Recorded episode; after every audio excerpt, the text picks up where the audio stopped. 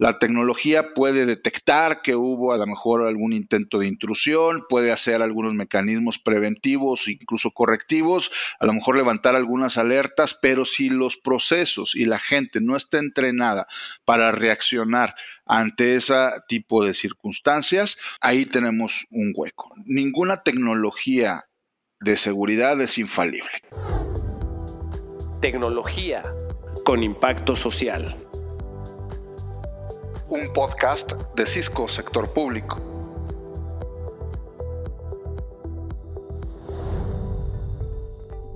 Hola, ¿qué tal? ¿Cómo están? Nuevamente aquí en un episodio más de Tecnología con Impacto Social, un espacio hecho por Cisco Sector Público para toda nuestra audiencia interesada en los temas relacionados con la tecnología y cómo la tecnología ayuda a generar impacto social en nuestra ciudad, país o comunidades. En esta ocasión con un tema bien relevante que dejamos pendiente el episodio anterior. El tema es seguridad informática o ciberseguridad, como ahora todos lo, conocemos y para poder tener una plática rica en contenido y por qué no decirlo también en conversación, dos de mis grandes amigos eh, conocedores y expertos en la materia me acompañan. Eh, Mauricio Moreno, Mau, gracias por estar aquí. ¿Cómo están? Gracias por, la invitación. Eh, bueno, pues feliz aquí de, participar otra vez en, en una charla para un tema sumamente relevante, eh, sumamente actual y sumamente crítico, ¿no? Por el momento que estamos viviendo, ya, ya lo platicaremos, que es la ciberseguridad. Eh, sobre todo porque pues es algo que nos afecta en la vida diaria a todas las personas eh, en el mundo prácticamente. Perfecto, y en el otro lado también tenemos a nuestro buen amigo que ya lo, empiezan a conocer por su gran eh, aportación de conocimiento tecnológico, nuestro buen amigo Juan Castilleja. Juan, ¿cómo estás? Gracias por estar. Hola Abel, Mauricio y a todos los que nos escuchan. Un gusto estar nuevamente con ustedes para platicar. Perfecto, pues vamos a, vamos a empezar con, este tema, a platicar. Y, el primer tema que me gustaría poner en la mesa es, ahora que nos encontramos en esta nueva modalidad de, de vida en donde nuestro trabajo abarca mucho de nuestro espacio personal, e incluso eh, compartimos dispositivos y, plataformas y herramientas muchas veces entre el trabajo personal y nuestra, nuestra vida personal para, para hacer muchas de nuestras actividades, pues el tema de la seguridad eh, informática se convierte importante. Por un lado, eh, por el lado de las instituciones de gobierno, porque ahora las instituciones de gobierno cuando le dan las herramientas al empleado y el empleado se va a su casa, tiene que asegurarse de cierta forma de cuidar los, los, activos de, la institución, ¿no? Y muchos de los activos pues es la información y, los datos. Y por otro lado, pues el ciudadano o empleado o, persona que, que pues cuenta con su información, con su información este, privada, individual, y pues ahora tiene que hacer uso de las plataformas informáticas para poder estar interactuando. Y la primera pregunta, Juan, que me gustaría eh, eh, ponerte a ti en la, en la mesa es, ¿cuál es la gran diferencia que existe o, por qué ahora estamos llamando ciberseguridad cuando antes hablábamos de seguridad informática? ¿Cuál es el, principal ingrediente que ha cambiado? Sí, pues eh, sin duda, el tema de seguridad informática pues ha sido, pues, ha existido toda la vida, ¿no? Es un, es un concepto que siempre ha estado con nosotros, acompañándonos, eh, tratando de, digamos, de proteger la infraestructura, los activos, los dispositivos, etcétera. Sin embargo, pues el mundo ha cambiado en muchos sentidos, no solo en el tema de trabajo en casa, ahorita, ahorita platicamos y desarrollamos un poquito más alrededor. Sin embargo, también ah, eh, digamos que las formas de conectarse y de generar eh, eh, plataformas de, infraestructura para la conectividad que hablábamos la semana pasada han cambiado mucho. Hoy, lo decías al inicio, no hay fronteras. ¿sí? Antes era muy fácil o relativamente fácil poder proteger las instituciones y las redes y los activos de las instituciones, pues porque las fronteras estaban muy claras. Había una conectividad hacia las redes WAN, hacia Internet, ponías un firewall entre esas dos capas, entre tu red local y la red externa, y protegías a todo el mundo. ¿No? Existía desde hace mucho el concepto del tráfico, la regla 80-20 famosa, el 80% del tráfico era, era local, se quedaba en la red de área local, el 20% del tráfico salía y esa salida de tráfico iba siempre eh, pasaba por una frontera que pudieras tú controlar con mecanismos, eh, digamos que muy claros, ¿no? Hoy en día lo vemos todos, eh, la, disrupción tecnológica que hemos tenido en los últimos tiempos nos hace que estos paradigmas de conexión hayan, cambiado.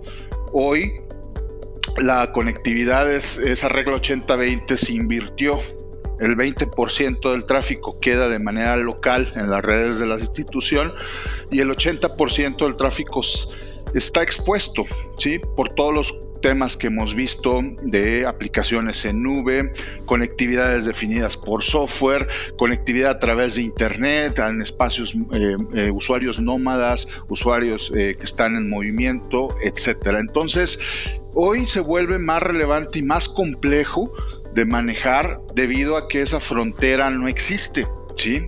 Antes, como les digo, la frontera era el firewall. Hoy no hay fronteras. Hoy no hay fronteras debido a que todo mundo nos podemos conectar desde cualquier lugar y la, el gran reto que tienen las instituciones y encargados de administrar la infraestructura y la seguridad informática hoy en día en las instituciones y en las empresas en general, pues es precisamente eso, ¿no? Que no se tiene por el mismo dinamismo que ha generado la disrupción tecnológica, la movilidad, las conexiones en todos lados, conectividad ubicua, genera que eh, estemos expuestos todo el tiempo. ¿no? Entonces, eh, de ahí que se ha vuelto mucho más relevante, insisto, es un tópico, sí, puede ser de moda, el concepto ciberseguridad, sin embargo, como decía, toda la vida ha existido, pero estas condiciones han hecho que eh, se vuelva cada vez más relevante y que tengamos que tener estrategias claras y puntuales para poder mitigar los riesgos a los cuales estamos expuestos todo el tiempo cuando estamos conectados. Oye Juan, qué, gran reto, ¿no? O sea, ahora que en el que nos encontramos como funcionarios, si queremos llamarlos, y si vemos esto es del lado del funcionario público que tiene que encargarse de esto, vigilar y cuidar un espacio sin fronteras, ¿no? porque ya tienes que preocuparte por muchísimas cosas. De ahí que hoy empezamos a ver iniciativas dentro de, los gobiernos, de las instituciones, en donde la materia de seguridad o ciberseguridad es una materia o, un, o un programa muy distinto al resto de las tecnologías, separado, presupuestos separados, estrategias separadas, agendas separadas, que tienen que complementar cada una de las otras áreas, del data center, como bien decías, de la conectividad, de la movilidad de los usuarios, pero como ciberseguridad debe de existir, creo yo, un programa y una iniciativa. De aquí que le pregunto a Mau, él como exfuncionario, que, que, no sé, Mau, te nos platica si llegaste a tener esta responsabilidad, pero desde tu punto de vista como exfuncionario, ¿cuáles son los riesgos que, que tú ves de no invertir en una estrategia de ciberseguridad?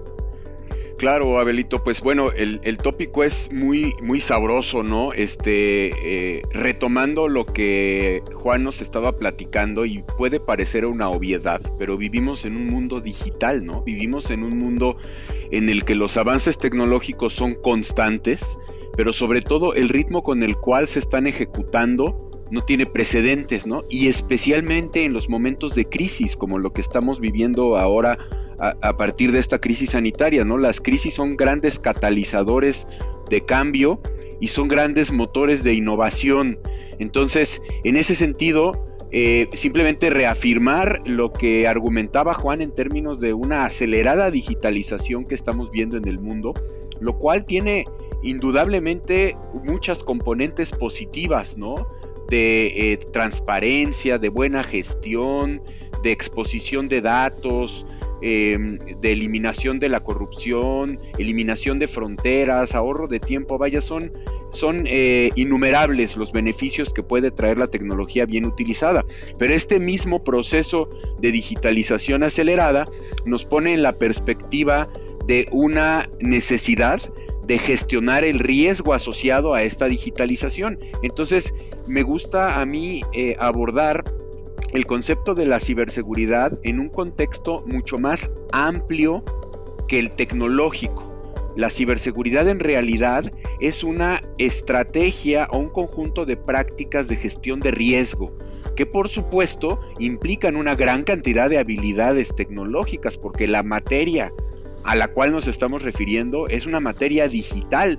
Y en ese sentido déjame darte algunas cifras simplemente para que tomemos certeza del mundo en el que nos estamos moviendo. Y estas cifras las tomo de un estudio eh, eh, que Cisco realiza cada dos o tres años, que se llama el Cisco Annual Internet Report, que es un estudio global de análisis y proyección que digamos que evalúa la transformación digital a, través de varios segmentos, ¿no? Del sector público, sector privado, las pymes, los operadores de telecom.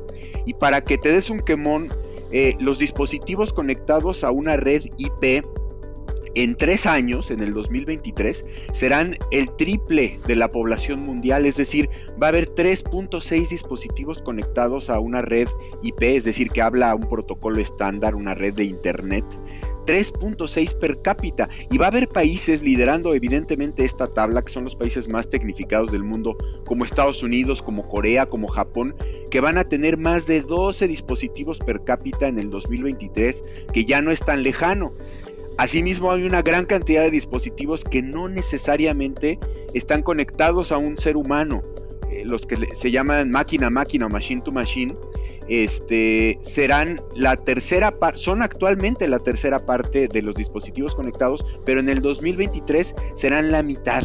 Entonces ese es el segmento que más está creciendo y ahí hay pues una gran cantidad de dependencias que tienen líneas de producción, servicios médicos, sensorización en sistemas de transporte. Entonces, pues un poco para cerrar esta larga respuesta a la pregunta que, amablemente me haces, considero que, los riesgos de no invertir en una estrategia de ciberseguridad son tan... Eh, tan grandes y, tan, eh, y de tan alto impacto que prácticamente trascienden a cualquier quehacer del ser humano en la actualidad, porque bueno, encuentro difícil eh, darte ejemplos de ámbitos eh, del, del, quehacer humano, de las verticales productivas cotidianas, ¿no? de la educación, de la salud, del transporte, del gobierno, por supuesto, del entretenimiento, em, la educación que ya mencioné, que no estén parcial o totalmente tecnificados, ¿no? Entonces, en ese sentido, eh, cualquier esfuerzo que podamos hacer para gestionar el riesgo a nivel institucional va a ser no solamente benéfico, sino indispensable en el mundo que viene. Perfecto, Mau. Oye, ah, digo, súper importante. Tomo dos temas que, quiero resumir y tú me corriges si, entendí mal. Eh, uno de los grandes riesgos de no invertir una estrategia es detienes tu proceso de digitalización. Y hoy vemos que la digitalización es un elemento clave para seguir desarrollando y avanzando. Muestra clara lo que pasó con la pandemia, como todos salimos, o, bueno, los que pudimos salir a, seguir haciendo nuestra, nuestras actividades a través de plataformas digitales. ¿no? Sin eso no se hubiera pasado, el país hubiera, se hubiera parado. Y por otro lado, cuando mencionas que los países más tecnificados están eh, eh, en esta línea, aquí abro el tema para hacer la pregunta a Juan y nos platique un poquito sobre la experiencia que él está viendo con el sector gobierno en México. Y, muchas veces podríamos decir, tal vez no estamos en el top de los países eh, tecnificados. Sin embargo, creo que si queremos hacer un país que sea atractivo para la inversión, un país que sea seguro para poder hacer negocio dentro, dentro del país, y eh, hablo del mundo digital, se debe de estar pensando en cómo desarrollar una plataforma de ciberseguridad por todos los servicios que bien mencionabas, ¿no? O sea, podemos estar pensando ahorita de llevar internet a todas las localidades. ¿Qué pasa si esos puntos de internet a todas las localidades no, no cuentan con los mecanismos de seguridad? Simplemente lo que estamos haciendo es abriendo puertas para que cualquier hacker o cualquier eh, eh, personas que se dedican al, ciberdelito puedan acceder y generar crimen digital, por decirlo de alguna forma, ¿no? Entonces, todas estas grandes iniciativas que, hay de digitalización y de avance tecnológico, aunque no seamos uno de los países que estamos en el top de digitalización o tecnificado, sí deberíamos de pensar en los cimientos básicos y en los cimientos una piedra angular es el tema de ciberseguridad. Aquí le pregunto a Juan, Juan, en tu experiencia con el gobierno, de lo que estamos haciendo hoy en día, ¿cuáles crees que deberían de ser los pilares para una adecuada estrategia de ciberseguridad en el gobierno? Sí, es, muy interesante, antes de responderte de manera puntual eso, al final del día, y, pongámonos desde el punto de vista de usuario de la tecnología, eh, al final todo se basa en la confianza, ¿sí? Tú eh, puedes hacer una transacción electrónica, tú puedes hacer un movimiento bancario, pagar algún servicio, comprar algo en línea, porque hay confianza, ¿sí? Confianza en que esa transacción, en que ese movimiento va a ejecutarse de manera correcta. Eso hablando desde el punto de vista de la informática tradicional. Ahí, eh, desde el punto de vista del gobierno, pues hay, hay retos bien interesantes en cómo mantener las plataformas de, servicios ciudadanos eh, de manera activa y, y, que sean confiables para que cada vez más podamos utilizarlos eh, eh, de manera remota sin tener que ir a hacer un trámite a una oficina gubernamental derivado también mucho de la transformación que ha traído esta contingencia. Cada vez más queremos hacer trámites en líneas, pero tiene que existir esa confianza, ¿no? De que los sistemas y las plataformas van a funcionar. Si yo quiero tener, eh, hacer el pago de uno de mis impuestos o del impuesto predial o de lo que sea, pues que esté seguro que esa transacción pues al final se va a reflejar y va a suceder, ¿no? Por un lado. Por otro lado, eh, que, que las eh, oficinas de gobierno se mantengan operando, ¿sí? Sobre todo con este tema que va a ser una realidad, o sea, no, si bien creo podemos estar viendo la luz al final del túnel de la pandemia. Esta transformación llegó para quedarse, ¿no? Los mecanismos de trabajo híbrido pues cada vez van a ser eh, más eh, implementados en todos los niveles y esto pues trae riesgos eh, también importantes y puertas, como bien decías, que se abren si no cuidamos algunos mecanismos que ahorita digo de manera puntual. Y tres, el tema eh, más crítico que ahí nos da para ahondar muchísimo más, que es el tema de la protección de la infraestructura y activos, digamos que de seguridad nacional, ¿no? Cada vez más la, tecnología no solo solventa eh, problemas de trámites y servicios, sino que también está en lo que habla ahorita Mauricio, en la, conectividad de máquina a máquina, cada vez está permeándose más eh, los servicios y conectividad hacia eh, temas de infraestructura crítica del país, entiéndase los sistemas de distribución de agua, la parte eléctrica, la parte de petróleo, etcétera. Entonces,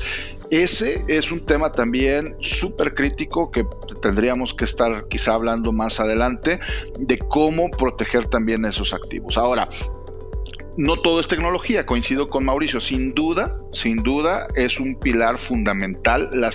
Tenemos que adaptarnos desde el punto de vista tecnológico a que el mundo ha cambiado. La, la, dinámica de cómo nos conectamos, de cómo consumimos la tecnología, los ciudadanos y de manera individual ha cambiado y los encargados de proveer esa infraestructura y la seguridad informática de esas plataformas, tenemos que entender, y la industria tenemos que entender que este ecosistema cambió y tenemos que adaptarnos. Entonces, las tecnologías quizá que utilizábamos hace 5 o 10 años para proteger un activo institucional, como eran los firewalls, los IPS, etcétera, ya no son suficientes. ¿no? Tenemos que estar preocupados a poder mantener no solo la seguridad de los centros de datos y de los edificios, sino también la proveer conectividad seguras, incluso irnos a niveles de dispositivos de nuestros eh, funcionarios, ciudadanos y, y, personas. ¿no? Entonces la tecnología es un gran pilar.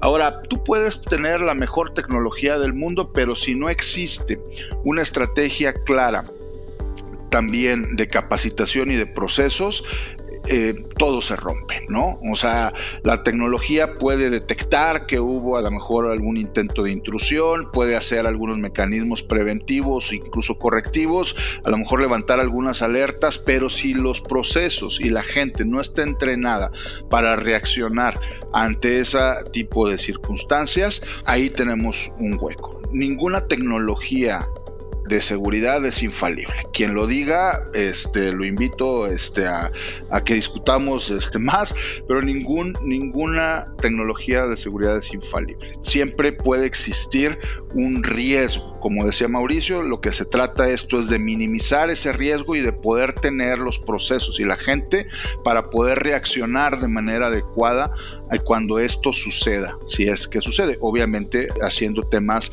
de prevención. Entonces, enumerando muy puntual el tema, tu primer, a tu pregunta, que era cuáles son los pilares de la estrategia, obviamente el tema tecnológico, soluciones y tecnologías eh, de última generación que se adapten a los cambios tecnológicos que hemos estado eh, teniendo y la forma en la que la tecnología se consume. Por otro lado, estrategias de ciberseguridad claras eh, y que sea esta estrategia un tema de la agenda principal en una institución, en los gobiernos, en las empresas, para poder generar esa concientización hacia los empleados y hacia los usuarios de que la seguridad es importante, ¿no? Políticas obviamente muy claras, procesos muy claros, tanto de prevención como de reacción, eh, y también pues una, una estrategia muy puntual acerca de hacer eh, pues, pruebas de penetración, tener claras las vulnerabilidades y poderlas corregir de manera oportuna. Perfecto, Juan. Oye, un tema eh, que tomo y que hemos estado revisando en los, en los programas que, estamos desarrollando es el tema de la adopción, ¿no? El tema de cómo todo esto que se genera a partir de, una necesidad que hoy vemos de, proteger los activos, eh, en algún momento tiene que ponerse en la mesa el, gran paso, la gran fase de adopción y apropiación tecnológica, ¿no? con, con, el fin de que se vea el beneficio real de lo que está ocasionando. ¿no? Y tal vez dándole sentido hilo a nuestro espacio, a nuestro, a nuestro espacio que, generamos aquí de podcast, en donde decimos que la tecnología genera un, impacto social.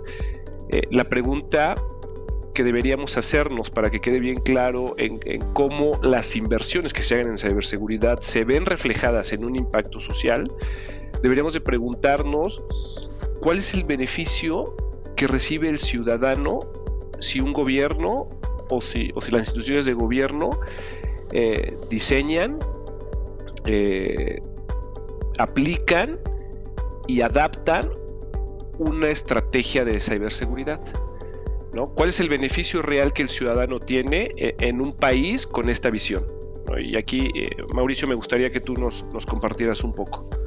Claro, Abelito. Bueno, pues la respuesta muy corta y muy contundente es un beneficio eh, eh, tremendo en lo individual y en lo colectivo, ¿no? ¿Por qué es esto? Porque eh, justamente la, digamos, la penetración que la tecnología tiene, como ya lo explicó bien Juan, no solamente en la vida diaria del individuo que está cotidianamente manipulando archivos y, y activos digitales, sino la estabilidad de las naciones y por lo tanto de nuestra, de nuestra seguridad individual y colectiva también, eh, al hablar de eh, activos y de infraestructuras críticas, ya mencionaba Juan, las redes eléctricas, las, las presas, los aeropuertos, los bancos, eh, en general una de las tareas importantes que tienen que hacer las naciones pues es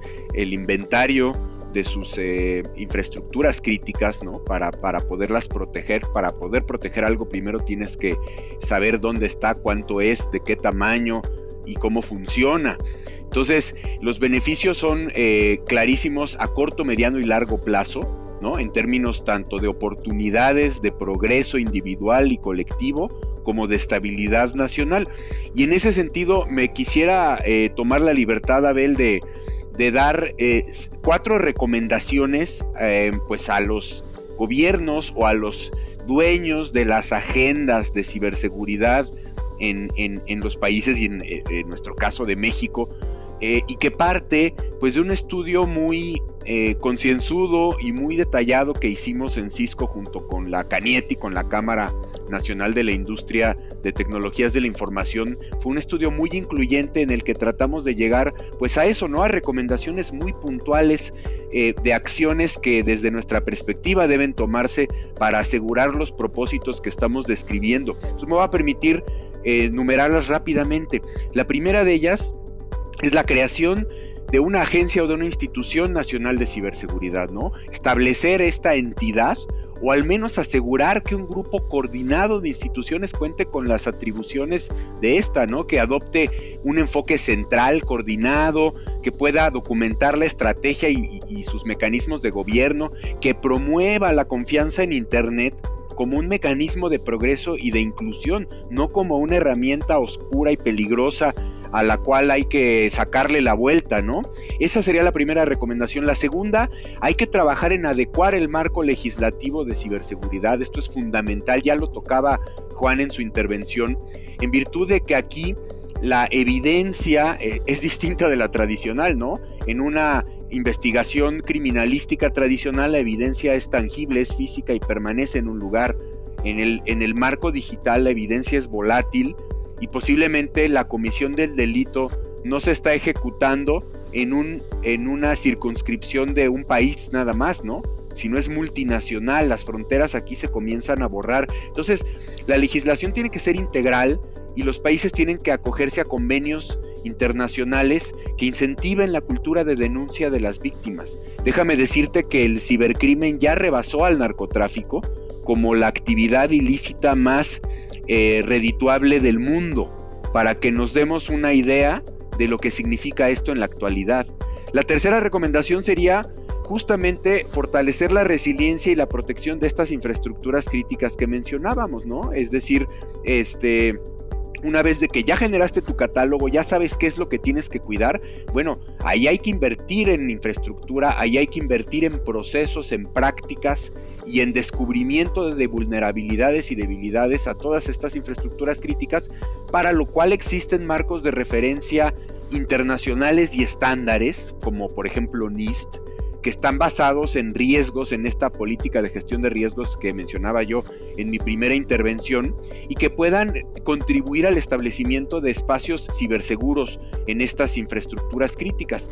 Y por último, yo creo que es la más importante, fomentar la investigación, el desarrollo y la innovación y sobre todo la creación de destrezas en ciberseguridad en la población en general. Es decir, la mejor inversión que podemos hacer en este momento es no solamente conectar a la gente, que sí es una asignatura pendiente eh, que tenemos como mexicanos, terminar de conectar a todos los mexicanos, sino darles eh, habilidades y herramientas para que puedan no solamente eh, vivir en un mundo digital y conectado, sino prosperar, ¿no? Sino tener mejores condiciones de desarrollo personal y colectivo. Entonces, em, con las universidades hay que trabajar mucho en identificar las necesidades de talento que está requiriendo la industria, que está requiriendo el gobierno, nutrir esas, esas filas, esas necesidades, este, y conservar ese talento en nuestro país. Lo peor que nos puede pasar es que esta gente se vaya. Hay que, hay que valorar y fomentar el talento en ciberseguridad, porque ese es un gran activo que el país tiene por delante para, para procurar progreso. A ver. Oye, no, pues sin duda es un tema súper, súper profundo, interesante. No nos va a dar tiempo, eh, lamentablemente, eh, eh, terminar en este podcast, pero después podemos armar otro, yo creo que podemos profundizar, tal vez con algunos casos de uso que hoy vemos dentro de nuestra sociedad, ¿no? En, conjunto con el gobierno, porque creo que ya valdría la pena profundizar un poquito, porque sin duda es un tema que hay que elevar en la, en la prioridad y poder platicar un poquito más. ¿No? Eh, no sé si Juan tengas algún tema para cerrar, el, tiempo se, nos acaba, pero valdría la pena tal vez cerrar con dos, tres bullets que quisieras dejar, igual tu Mau, para poder cerrar y, pues, agradecer a todos los que nos, escucharon, No, de mi lado, pues, sin duda es un tema eh, crítico. Hay que estar siempre atentos a esto con las recomendaciones que ya, que ya platicamos y con gusto hacia adelante podemos tener otro capítulo platicando ya de casos puntuales, tanto de beneficios como de impactos de no hacerlo. ¿no? Me dio mucho gusto platicar esta vez con ustedes y seguimos en contacto. Si les parece bien, dejamos para un siguiente podcast un poco el tema de eh, seguridad, eh, la, seguridad como tema ahora para todos los programas que hay de extender las capacidades de acceso a Internet. ¿Qué tan relevante es llevar y extender los, temas de ciberseguridad para que el ciudadano y los activos de, la nación al final del día estén protegidos? ¿No? Mau. Bueno, de entrada, muchas gracias por la invitación a platicar. Este me gustaría citar aquí a una, a una persona que yo admiré mucho, admiro mucho, que es Carl Sagan, el, el físico científico y divulgador de la ciencia que desgraciadamente murió muy joven, ¿no? Y que dejó, nos dejó con una deuda de conocimiento importante que pudo haber aportado eh, si su vida hubiera sido más larga. Él decía que ya hemos dispuesto una civilización en la que los elementos más cruciales de la misma dependen profundamente de ciencia y tecnología, ¿no? Es decir, ya pavimentamos este camino, eh, estamos eh, yendo a velocidades eh, aceleradas por esa ruta, de tal manera que no nos queda de otra que dominarla en la medida de lo posible, ¿no? Y esto pasa eh, de, forma eh, totalmente correlacionada con la gestión de estos riesgos, ¿no? Entonces, em, los invito a todos a que reflexionemos en nuestra vida cotidiana como individuos, pero también en nuestras responsabilidades como profesionales, cómo podemos contribuir al fortalecimiento de una cultura de ciberseguridad que inevitablemente le va a traer a nuestro país, a nuestras familias y a nuestras personas, eh, pues beneficios importantes. Y de nuevo, muchas gracias, Abel. Bueno, pues no queda más que agradecer la participación de Juan, la participación de Mao. Muy contento de haber participado yo en este tema tan importante, tan relevante cierro diciendo que el tema de ciberseguridad no es un tema oscuro, no es un tema que dé miedo. Lo que da miedo es cerrar los ojos y no afrontar el tema. Es un tema crítico que debemos de considerar para el desarrollo de nuestro país y para el bienestar de nuestras comunidades y el beneficio de los ciudadanos. Les agradezco a todos nos hayan seguido. Recuerden que está disponible este podcast en todas las plataformas digitales de podcast y los invito a nuestro siguiente capítulo en donde vamos a platicar un poco de cómo debe de justificarse la inversión de tecnología para que verdaderamente veamos un impacto y un beneficio en nuestro país. Les agradezco a todos, muchas gracias, que tengan muy buen día. Gracias. Tecnología con impacto social. Los esperamos en nuestro próximo episodio.